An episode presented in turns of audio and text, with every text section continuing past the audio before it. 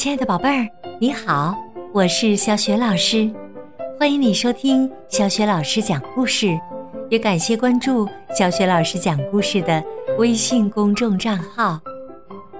下面呢，小雪老师继续为你讲曾经荣获美国凯迪克大奖的绘本童书《雪花人》的下半部分，《雪花人》下集。雪花人讲的是一个真实的传记故事。威利·班特利从小就喜爱雪花，他的父母送给他一台照相机，他想出各种方法把雪花拍下来。那时没有人理解威利，邻居们甚至嘲笑他的做法。可威利却说，这些照片是他送给世界的礼物。当别人围在火炉旁取暖、骑马或坐雪橇进城时，威利却都在研究雪。他捧着一个黑盒子站在门前，收集雪花。他逐渐了解，雪花刚开始小的几乎无法看见。空气中一个个水分子附着在一起，形成分支。随着结晶变大，分支聚集在一起，网住少量的空气。许多因素会影响分支的形状：温度低一点，风轻一些，湿气多一些，都会形成不同的图案。威利认为，这就是他从没发现过两片相同雪花的原因。如果盒子里的雪花都是碎的，他就用火鸡羽毛轻轻地把它们扫掉，再继续收集。为了完整的雪花，他常常要等好几个小时，一点儿也不在意寒冷。如果屋子里太暖和，雪会融化；如果他不小心呼气在盒子上，雪。会融化。如果接着雪花的木棒动了一下，雪花就碎了。如果他拍照的动作不够快，雪花就融化了。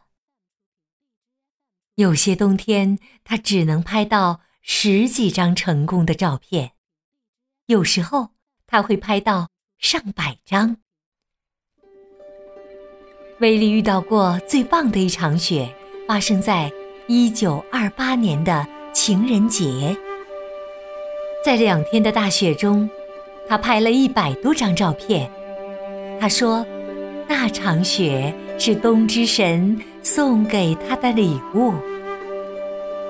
威利和哥哥全家一起住在农场，他和侄儿侄女们一起弹琴、唱歌、讲故事、玩游戏。威利。热爱大自然的美丽，他用镜头留下每个季节的痕迹。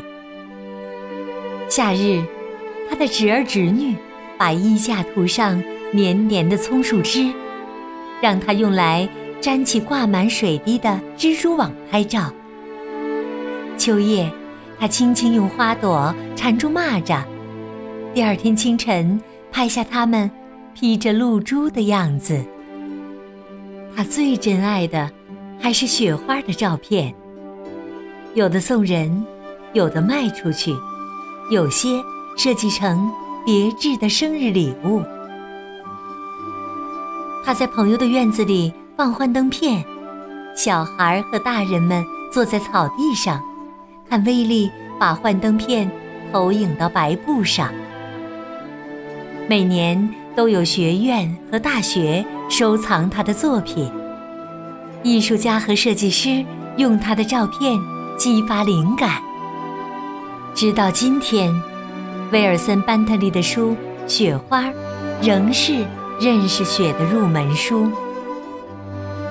威利在杂志上发表了许多关于雪的文章，远方的学者和附近的气象爱好者都来听他演讲。一位。威斯康星州的教授对他说：“你的工作真了不起呀！”威利从普通的农夫成为研究雪的专家，闻名世界。人们称他为“雪花人”。他并没有因此变成有钱人，他把每一分钱都用来拍照。我不能错过任何一场雪，他对朋友说：“我永远不知道什么时候。”会有奇妙的发现呢！许多科学家捐款，把威利最满意的照片出版成一本书。威利六十六岁时，他的书《他送给世界的礼物》出版了。他还是一直在工作，到一九二六年为止。他的工作花费了将近一万五千美元，卖照片和幻灯片的收入大约四千美元。他的书出版了不到一个月，在一场暴风雪中，为了拍更多的照片，他走了六英里路回家。结果，他得了肺炎。两个星期后，去世了。威利的纪念碑上写着：“雪花人班特里，杰瑞科镇的世界级雪花专家。”五十年来，威尔森·艾·班特里，一个平凡的农夫，不断提高自己的显微摄影技术。为世界揭示雪花的神秘和华丽，永恒的六角形和不计其数的美丽图案。威力的纪念碑立在小镇的中心。小镇的女孩、男孩们长大了，又告诉他们的女儿和儿子关于雪花人的故事。他去世四十年后。村里的人们共同努力，建立了纪念这位农夫科学家的博物馆。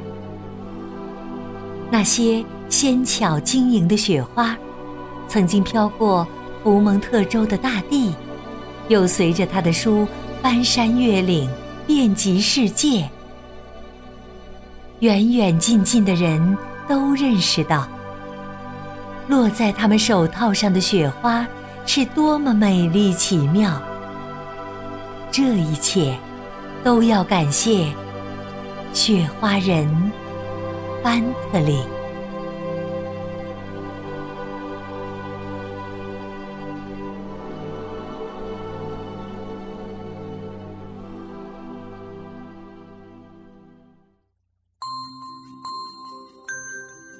亲爱的宝贝儿，刚刚啊，你听到的是。小雪老师为你讲的曾经荣获美国凯迪克大奖的绘本故事《雪花人》。宝贝儿，听了这个雪花人的故事，你认为从雪花人班特利身上你可以学习到什么？如果你想好了，欢迎你通过微信给小雪老师留言。小雪老师的微信公众号是“小雪老师讲故事”，关注微信公众号呢。还可以获得小雪老师的个人微信号，加我为微信好友，直接聊天儿，参与精彩的活动。好，我们微信上见。